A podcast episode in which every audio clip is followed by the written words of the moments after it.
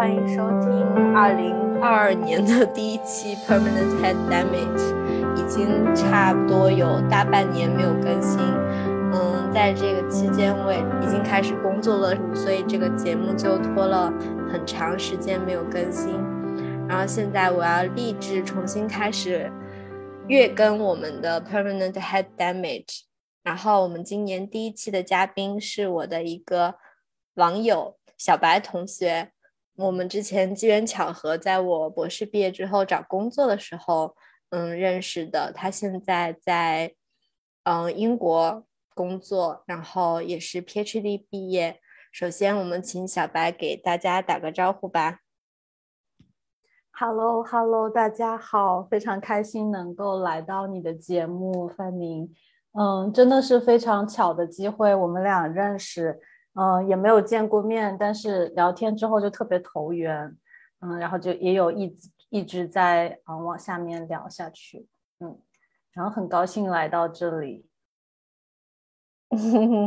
我觉得特别神奇，就是我们之前先在网上认识，之后就是在 Zoom 上见过很多次，然后每次都会聊天，然后然后先之之前先告诉大家，这是我们第二次 录我们的播客，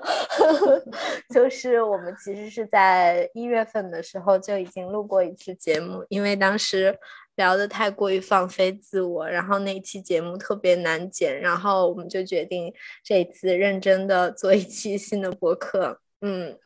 好了，废话先不多说，我们先请嗯小白给大家简单的介绍一下，嗯你自己，然后你的博士研究课题是什么，然后你现在在做什么？嗯，好的，嗯，谢谢范宁，嗯，我。我现在是在一个能源公司从事科研的行业，我的专业是地球物理，嗯，我的背景也都是地球物理，本科和硕士，我的博士是在荷兰的一个大学读的，嗯，硕士是在嗯欧洲的几个学校读的，嗯，然后我博士的研究课题，嗯。怎么说呢？嗯，首先介绍一下地球物理吧。嗯，地球物理它做的事情就是去用一些地球一些物理的方法去了解地球的构造是什么样子的，然后帮助大家去做一些探索地球的事情。嗯，就这个过程就很像，比如有一个呃怀孕的母亲，她去做超声波成像，嗯，然后你可以在 B 超里面看到啊宝宝的动作呀，然后是嗯什么样的形态呀，嗯，然后我们做的事情就是用类似的方法去对地底下的一些构造进行成像，然后就可以知道地球底下有什么资源，比如水啊、石油啊、天然气啊，或者是嗯一些金属的矿产啊一些其他的资源。嗯，我博士的研究课题，嗯。更偏的是数学优化的方向，嗯，偏的是呃数据采集，如何用最少的钱采集到嗯最高质量的一个数据，嗯，然后然后我们我现在做的工作，嗯，是我做的博士的工作的一个延续吧，我现在的职位还是地球物理。嗯，geophysicist，不好意思，我待会儿可能我说的时候会有一些中英文的夹杂，因为有一些我真的在，嗯，用中文的话，我不知道去怎么形容我的一些专业的术语。嗯，我现在有做科研的项目，有做一些呃 algorithm 的 development and 呃 research，主要是把这个 algorithm 给它呃 upscale 到 production level，然后用于很大的呃量产化的一些应用。然后有我也会做一些项目，嗯，也会做有涉及到一些 robotics 机器人的一些东西，嗯，然后现在大家也都知道，嗯，石油化工产业都在进行能源转转型，全世界都在进行能源转型，所以啊，我现在会对能能源转型的产业和知识会比较感兴趣，一直在学这些这些方面的东西。然后在我的工作中还有一个。很重要的部分是沟通，嗯，就比如说我和学校的 consortium，嗯，就是科研的一些嗯人员的一些沟通，然后嗯如何嗯平衡好，如何帮助科研的嗯，如果如何帮助在学校科研的一些学生和老师去拿到数据也好，给他们一些 industry insight 也好。然后也可以有一些机遇，把他们的一些比较新的想法在 industry 里面实现。然后还有一个沟通的部分是和乙方公司的沟通，因为我现在是甲方公司嘛，会有很多嗯，就是和乙方公司 QA QC，然后交流，还有 contracting 的部分也有。嗯，听起来就是非常的。Multidisciplinary 感觉就是又有科研的部分，又有沟通的部分，我觉得听起来还是很有意思的。嗯，你觉得就是从嗯，就是学校做科研到工业界做科研，有些什么样的不同？和有些什么东西是你之前就是学到的，然后在工业界可以很好的去用到和借鉴到的地方呢？嗯，这是一个好问题。嗯嗯，怎么说呢？在首先目的不一样吧。在学校的时候做科研的时候，嗯，大多数的 PhD 和导师他们看重的一个 output 是，嗯，科研论文。然后他们会需要想要说，我做一个很新的东西，然后去我这样我就可以发一个很好的期刊，然后我的我可以把我的 innovative idea 拿到。嗯，让更多的人知道，然后我们去讲这个事情是一个很有成就感的事情。嗯，但工业界的嗯项目，工业界的科研呢，他不会去想要说做非常创新的一些一些想法，他会想要，嗯，他会更想要说做一些更有对他来说更有有价值的一个一个项目。就拿嗯，如果拿程序来说的话。嗯，一个很新，然后 idea 非常好，在数学上面你要推花花好几十页公式的一个 一个一个算法，可能没有一个很简单，就我们几十年前就知道的，嗯，一个 filtering 好用。然后工业界会比较偏向做一些呃 matured technology，然后把这个 technology upscale 到它可以应用到很多的地方。嗯，满足他的一个呃 production 需求的一些事情，就嗯，这个是嗯 mindset 上面的一些区别吧。然后作为 PhD 在工业界的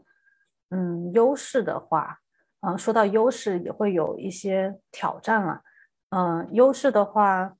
会觉得跟其他嗯入职的硕士相比。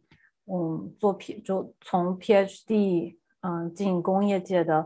会对做的东做的项目会有一些更深层次的思考，因为这是我们在做博士的时候经常就每天都要做的事情。我们去会思考这个项目的背后逻辑，会想这个东西到底为什为什么是这样，我们为什么要做这些事情？嗯，然后但是呢，想的多了就会有一些。嗯，downside 就是你可能一开始的上手速度没有其他想的少的一些人的那么快，但是当你在做完一个项目的时候，你的 learning，你的学习到的东西，嗯，是会，我个人认为是会比你只是把这件事情完成了要多的，嗯。我好像有类似的感受，虽然我现在在工业界不是在做一个科研的岗位，我在偏 business strategy 的部门在工作。然后我发现就是在，嗯，我不知道，虽然博士的经历给我带来了非常多就是思考的方式，或者是执行方面 research 的能力，但同时我发现我的 完美主义倾向。更加的加重了，就是在读博期间，包括别人、导师，然后 paper，然后自己对自己的要求都会越来越高，越来越高，然后就会让你对做一件事情的标准特别的高，然后有的时候确实我也特别有同感，就是自己在想的上面会花更多的时间去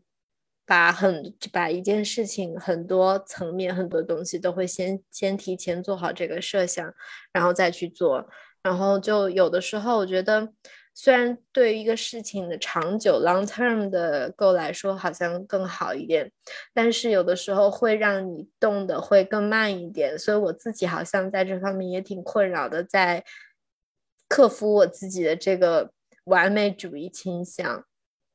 嗯，你说的这点我超级有共鸣。我我感觉我这最近两到三年来，就真的一直是在克服这个 完美主义的倾向。有的时候。呃，就一开始我进公司做第一个项目的时候，我会在呃，我会自己把这个结果，呃，自己在自己的那个层面，iteration by 呃，iteration after iteration，然后不停的迭代，可能三四次之后，再拿给我的 supervisor 也好，customer 看，呃，supervisor 和 customer 看。然后他们会又会给我提出一些很大的意见，然后我就很不高兴，我说 我这个明明就已经很完美了，你让我继续改，为什么？嗯，然后然后后来我在我的就是不不断的跟我的 stakeholder 呃 customer 还有我的上级的沟通中，我发现他们对我的期待。真的没有那么高，然后我在观察他们对呃我周围其他的人的一些呃 feedback，就比如说我们同样我们两个人，我和另外一个同事一起做一个 PPT，另外一个同事的 PPT 就呃质量就一般般，然后也没有很确，没有很准确，嗯嗯，然后也没有很深度的思考，然后他们就觉得啊 OK 啊这样就好了呀，很棒，嗯，然后有的时候我就在。会会在想，嗯，他们想要的到底是什么？然后我觉得这个可能跟，嗯，有一个有一个平衡吧。我们自己对自己的 expectation 和，呃，外界他们对我我们这个项目的一个 expectation，嗯，其实是没有，就是中间没有沟通也好，或者说就没有，嗯，没有在一个线上，可能就可能。我们自己想的也是，我想要这样，这样对我来说是最完美的一个结果，嗯，但是他们不不那么认为，然后就涉及到了一个呃，managing expectations，就是，嗯嗯，考虑到嗯对方的一个需求，嗯，然后就即使有了这这个这些，嗯，我们自己一般 读过 PhD 的人。都会有这个完美主义倾向，还是会嗯，这个我还可以更好一点，嗯，对，这个这个我在职场上我真的特别有感触，而且我你刚刚说这个 expectation，我突然发现我们平常做工作，其实我们是可以接受这个 iteration 的，是可以接受这个东西是需要返工和需要去打磨的，这个我觉得我们在读博期间也是很明确的一个事情，但我发现我们好像对于 first draft 的要求完全不一样，就是也不是说是我们的 manager 还是我们自己。比如说我做每一件事情，我都会对 first draft 有非常高的要求，然后就发现其实他跟别人对你的 first draft 的要求并不是在一个层面上。不知道在你的行业里面有没有这样一个 digital transformation？在呃，我现在在英国嘛，我知道的在英国还有在。欧洲大陆的很多国家的大公司都在做 digital transformation，然后特别是对 engineering 工程类的行业，嗯，有一个他大家会想要说有一个更嗯更敏捷的一个思路，就 agile mindset，他会想要你说，哎，我拿到一个 minimal viable product as fast as possible，然后再来 iteration 把它给嗯做得更好，嗯。嗯，如果从这个角度来思考的话，嗯，不知道会不会嗯好一点，就是更能够接受自己 first draft 的不完美。嗯，对，我觉得其实这也是一个自己在工作的过程中，就是把也嗯，反正就是你要降低那个对自己 first draft 的那个标准和要求，但同时好像。还是挺 struggle 的。从我自己的角度上来说，嗯嗯，我也是，就可能我们还需要修炼一段时间。对，可能就是 读博被惯坏了，不是惯坏了，就是你一直被培养着要。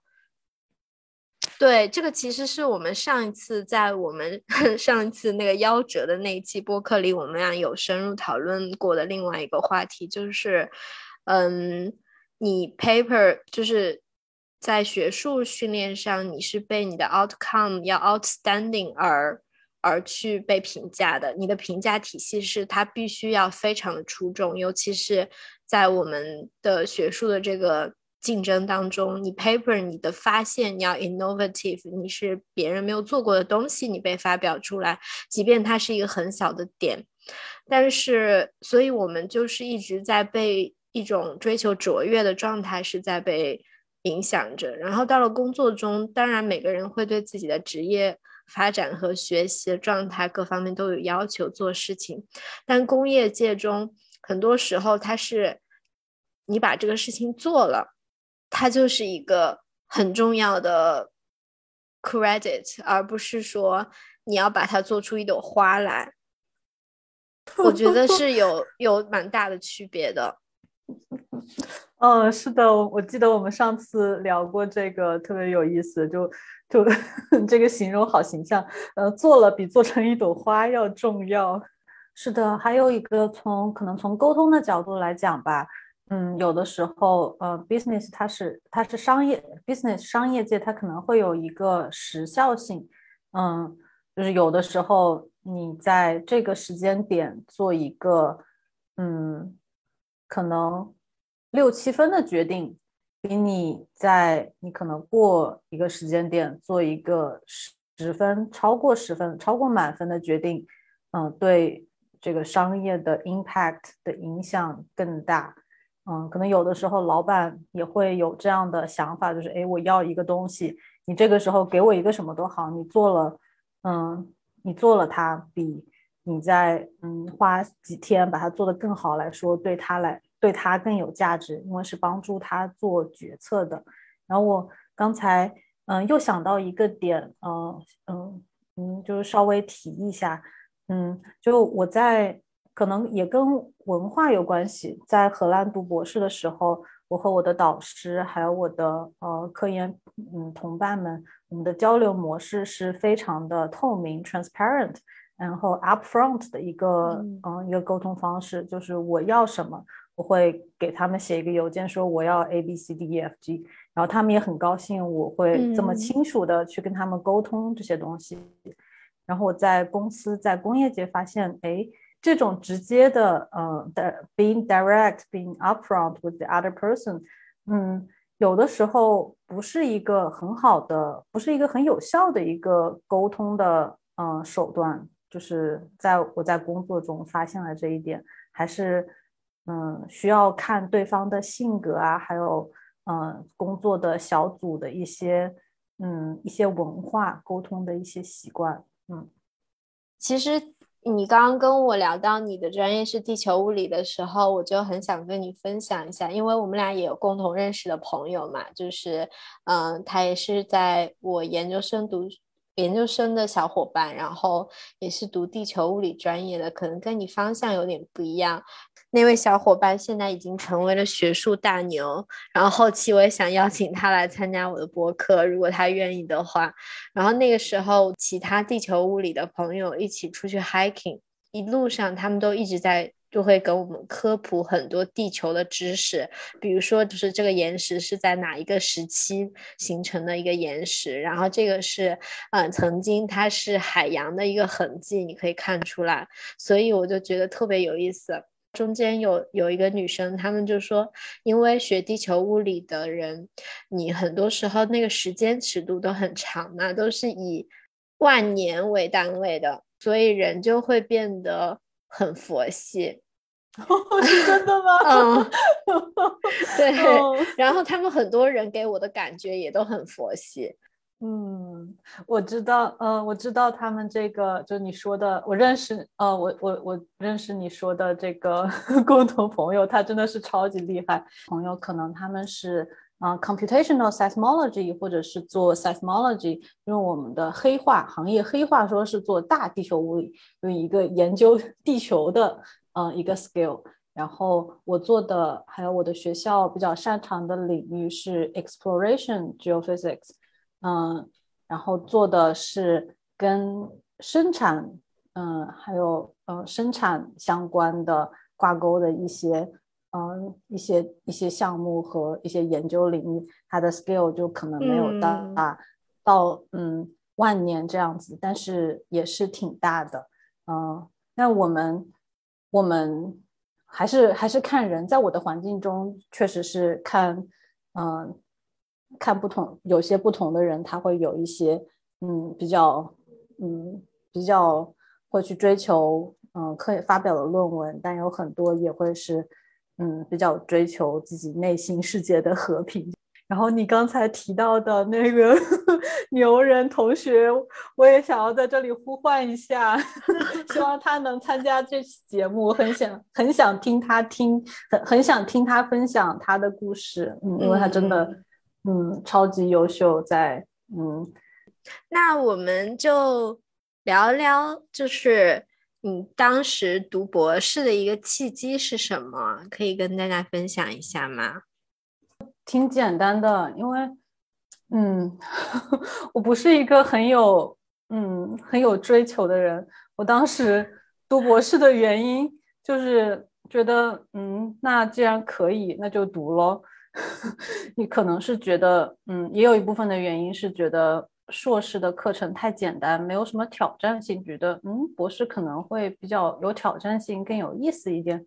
然后我当时，嗯，我当时可以选择一个更好的学校。然后，嗯，没有选择是也是可能因为个性比较比较佛系吧，嗯。然后当时我的硕士的毕业论文是在嗯一个公司做的，嗯，当时的 master thesis。然后做的是一个科研的项目，嗯，就做的过程中挺愉快的。当时在办公室里面的人，嗯，大多数嗯都是博士毕业生，然后他们人也很好，非常的 supportive，然后人看着也挺正常的。因为我之前真的就以为啊，博士生就是比较 nerdy，然后也没有什么生活的乐趣，然后嗯。就不太正常的那种人，就 可能会有一点偏 Shelton，但 Shelton 不能说他不正常哈。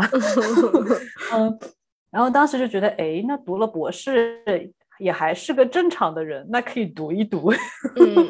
嗯，当时真的，嗯，当时也没有去怎么的找工作，因为嗯，就有这样一个机会，也挺喜欢当时的环境，就选择了继续在。啊，我 master thesis 的那个，嗯，那个课题做上面做下去。嗯，我觉得你刚说的这个东西，我有两个点想问你啊，就是两个点想说。第一个点是我曾经有一个学长，在我读博期间，就是在我读博，每一个读博的人都都是因为 master thesis 做的太顺利，以至于对，以至于对学术有。对对，学术有着太太大的幻想，然后其次可能呃就是误解也是一方面，其次的话就是呃错误的估计了它的难度，就是 master thesis 做的很顺利，然后第二个其实那你刚刚说我可以总结成就是呃顺利的硕士。论文的经历和对博士一个比较 fantasy 的想法进入了这个圈子。那现在你已经毕业了两两三年的阶段，再回看 PhD，你觉得他还是你当初想象的那个博士吗？啊，我当时就没有想象，我当时完全，我可能是不会对嗯自己的未来有一个预设，或者是一个呃，就是一个太多 expectation 的。人的嗯这样的个性，嗯，因为我在可能会太太害怕失望吧，嗯，然后我想想，我当时我当时就我如果真的回想的话，嗯，我当时就是没有期待，因为我也不知道我能够期待成什么样，嗯嗯，然后再回看的话，读博士真的嗯，最好要深就 深多多考多嗯多思考一下，就是自己为什么要读这个博士，不要因为嗯外界的因素，可能会最更多的去考量一下自己的内心，嗯，自己喜是不是真正的热爱这个嗯这个科研的题目这样子，然后从过程来看，嗯，它是真正的博士过程和 master thesis 比是。嗯，很不一样的。我这里可以可以 echo 一下你的你刚说的第一个点，就很多人做 选择读博士是因为 master thesis 做的太顺利了。但嗯，就读了博士之后，我会发现很多的 master thesis，嗯，是博士和博士后或者是老师来做的一个题目嘛。他们在定题目的时候。呃，就会很多时候把这个题目定成一个 doable，嗯，achievable，嗯，然后在一个短时间内，可能三个月到八个月之间的一个项目，然后让你在站在嗯前人的基础上，已经有一些基础了，来探索一些东西。你需要做的，嗯，不是很多，你只需要去执行，然后在过程中培养和锻炼一下。你的科研思维，嗯，就可以了。嗯，这个是，嗯嗯，可能更多的是欧洲的一些 master thesis 的一些定题的一个一个思路吧。像公司里面如果定 internship，呃，master project 的话，也是会有这样的考量的，要把它定成一个 doable 的东西。我我是我很同意啊，我觉得首先。很重要的是你喜不喜欢科研，当然做 master thesis 是一个很好的呃敲门砖，只是说不要低估，因为它的难度其实比读博士来说还是要低很多的，就是从它你你对于学术的训练和你自己的能力上面，但是它永远是第一步嘛，也是一个需要慢慢提高自己学术能力的一个过程。嗯，然后在博士过程中。嗯，他会需要你去深入的深耕一个领域，然后，呃，去做一个完全创新的东西，做一个学术上的突破。然后在这个路上，你是会遇到很多荆棘和一些，嗯，一些啊不可能完成的事情的。但这就是科研的魅力吧？我觉得，嗯，其实是这样。我现在其实，在在工业界工作这么长时间，我其实还挺怀念，就是自己一个人死磕一个问题的那个过程的。就是虽然很当下是很痛苦的，但其实你自己有很多你对它的掌控能力、它的时间、它的嗯研究的程度和要求，然后你的自由度是非常非常高的，嗯。嗯，那我想想问问你，就是因为每个人 PhD 都是一段非常特别的经历嘛，然后每个人都会有不一样的收获。之前也跟很多嘉宾分享过，大家在读博这段经历给大家带来了什么样的收获？想听听小白，你能给大家分享一下吗？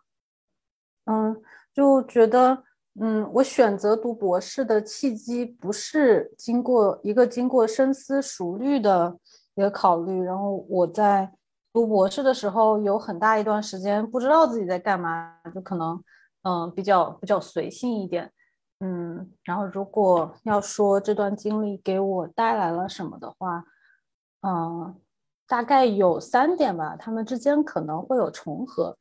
嗯，一个是。能力，嗯，一个可能是偏智力方面的一些提升，但这个智力啊，不是说 I Q 啊会提升什么的，更多的是，我更多的指的是，嗯，科研能力、学术能力的一个提升。然后再一个是因为在博士过程中会需要不断的去学习新的东西，并且把它融入到你的科研中，所以。觉得我学习新知识的能力，嗯，就得到了提升，就能够很快的去学习一个新的领域，这是这是第一个。然后第二个，嗯，我觉得是，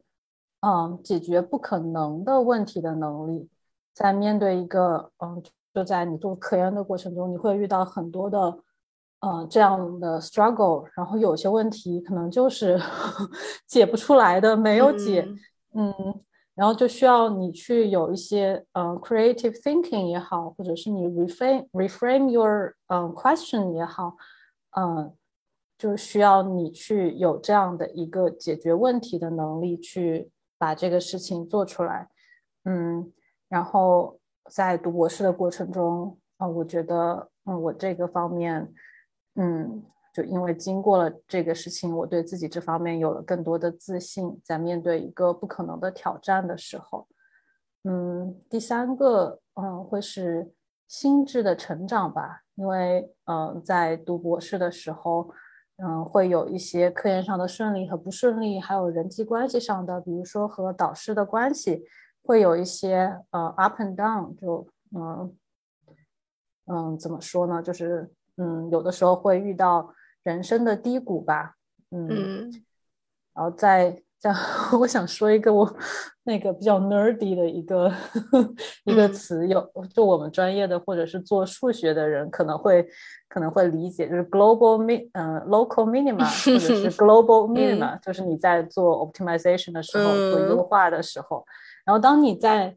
嗯那个低谷在那个呃 global minima 或者是 local minima 里面的时候，嗯，我觉得我有了嗯。面对自己在困境中的一个勇气和，嗯，相信自己能够慢慢的爬出来，嗯，嗯，我觉得这一点，我觉得你分享的每一点我都非常的认同，就是甚至是，就是现在我已经工作工作了将近，嗯，大半年的时间。我突然觉得，我似乎忘记了我之前学到的一些东西，又重新又回来了的感觉。我觉得很重要的是一个从以前或者是比较长久的一个制式的思维模式，就是一个 fixed mindset 到 growth mindset 的一个转变。你渐渐就是知道人是。你之前做不到的，之后可以做到的一个过程，包括你说的这个低谷的，可以从低谷爬出来，相信自己可以从低谷爬出来的这个勇气，我觉得就是你在经历了很多困难之后，嗯的一个特别好的就是收获吧，觉得非常感激这样的一个经历，嗯嗯。嗯，我也是，就特别感激自己能够在嗯二十多岁到三十岁之间这样一个还算比较年轻的时候就能够遇到这样的困境，其实是很幸运的，就不会等到说三四十岁 再来遇到这个这样的一个困境，那可能也许会更糟吧，嗯。就还比较庆幸，虽然虽然这么说好像有点俗气，就是他们经常说 "What doesn't kill you make you stronger"，但是好像确实是有一点点这样助力的效果，会。获得很多勇气，但是这样子说又不太对，因为我想起来，我们这个节目好像老给人一种 读博苦大仇深的印象，然后从我们从我们播客的名字也都也都出来了，然后就会让别人觉得，哎，Fanny Fanny 请的嘉宾都经历了特别苦大仇深的 PhD 吗？还是说读博本身 就是一段苦大仇深的经历呢？所以我也不知道这个问题要怎么去回答。但是 so far 所有请来的嘉宾都会分享自己有这样那样的低谷，嗯，还有痛彻心扉的领悟，嗯，这个很有意思。但痛并快乐着吧，就有你在痛过之后，你才会体会到哇，原来快乐可以这么快乐。而且，嗯，你会有这样的吗？会，我觉得，我觉得就是因为有痛，快乐才会显得特别的快乐，因为你。一直写一个程序，一直不出来，一直不出来。突然你发现了一个 bug，你解决了一个小问题，那种狂喜比你发论文要开心很多很多。哦，是，嗯，或者是你突然想到了一个新的 idea，然后你就会，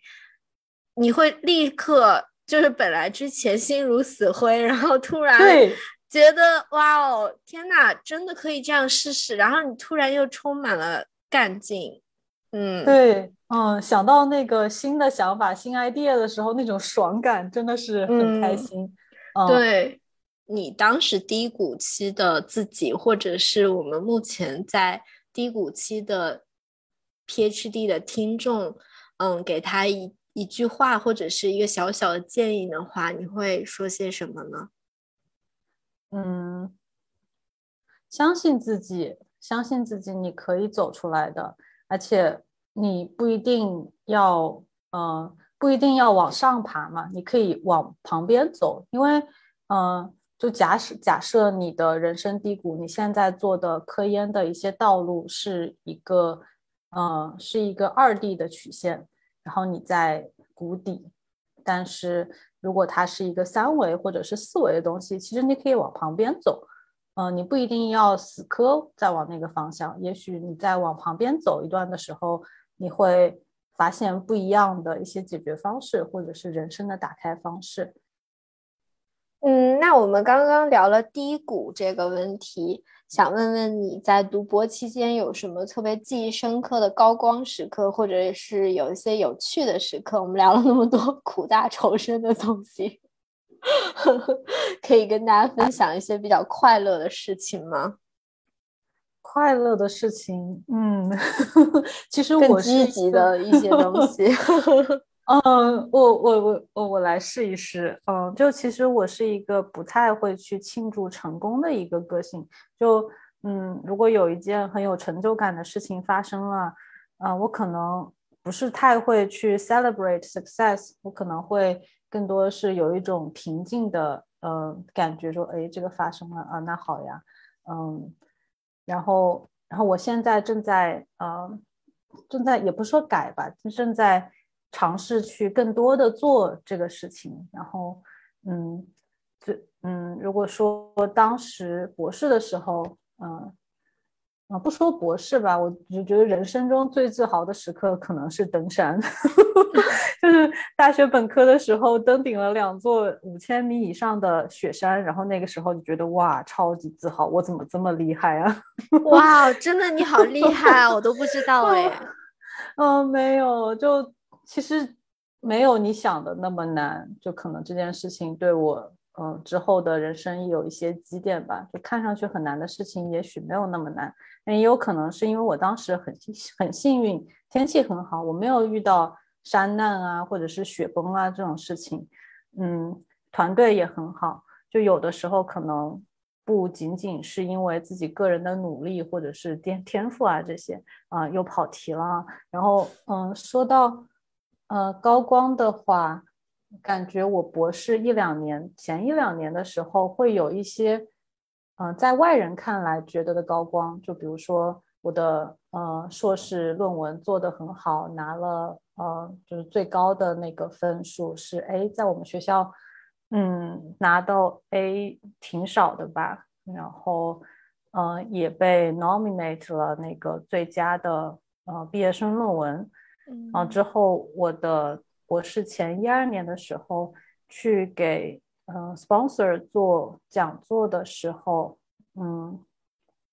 就会因为因为之前这些东西是我做过的，我可能会比较自信。然后当时我的导师会说：“哇，你好厉害，嗯，你做的很好之类的。”但我并没有为此感到自豪，因为对我来说，这就是它就是自然而然发生的一件事情。嗯，最后比较自豪的会是我在在解决我后来的科研难题的时候，它是一个全新的领域，之前没有人做过。嗯，我运用了一个就可能 computer graphics 嗯中的一个一个 technique 去解决了我做的这个课题中的难题。嗯、呃，这个是我觉得非常的 self-fulfilling，然后觉得非常自豪的一件事情。嗯嗯，我觉得很多这种时候都是对每个人很很特殊的一些点，而不是大家平常看到的很多表面上的一些成就，对吧？嗯，是的。然后其实博士中还发生了很多很有趣的事情，我也收获了很多的朋友和技能。就嗯，就 echo 一下刚才说低谷还有痛苦。就你在痛苦的时候，你周围有小伙伴，嗯，一直跟你一起分享，然后一起经历这件事情，嗯，就换来了嗯很多，在这个过程中收获了很多的友谊，收获的技能，嗯，就在博士期间，因为。嗯，压力比较大，养成了经常运动的习惯，基本上，嗯，隔一天就会去一次 gym，有的时候每天都去吧，嗯，就成为了我非常嗯快乐的事情，嗯，然后我真的觉得身体上面的训练跟心智上面的训练是结合起来的，嗯，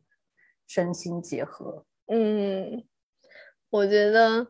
特别有意思，就是我我发现我采访的几乎所有的嘉宾都会说自己喜欢运动，然后我前三期的我也我也我自己也很喜欢运动嘛，也是读博期间我觉得是一个非常重要，包括你就是不读博也是可以经常运动，来就是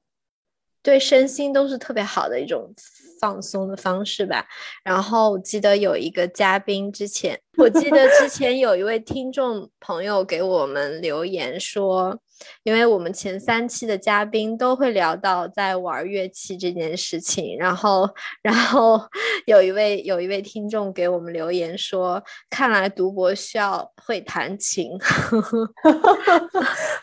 所以我想说，会不会弹琴不一定，但是一定要有一些工作、业余生活之外的一个可以让你专注或者是投入的，并且喜欢的兴趣爱好，这个倒是真的。然后运动就是一个非常好的方式，嗯嗯，我同意你说的，会需要一个就出口吧，嗯，就我觉得不管是其实不仅仅是读博士，可能读博士你把很多痛苦都集中在一个 一个 一个一个很短的四五年的期限之内，因为你在挑战人类智慧的边缘，这是一件非常难的事情，嗯嗯，然后嗯就。就会觉得每个人都会需要一个出口和爱好，做让你感到快乐的事情，嗯，是一件人生当中很重要的事情，嗯嗯，然后能有这样一个出口，让你汲取到快乐，然后获得一些心流的体验，是非常美妙的一件事情。然后我还可以，我还可以帮，就是 帮，不是每个读博士的人都要会弹琴的，我就不会。那我那我可能之后会考虑要去学一个乐器什么的，因为也挺喜欢音乐的。嗯嗯，完蛋了，我们的节目又要把读博这个话题拉到了苦大仇深的一个一个主题。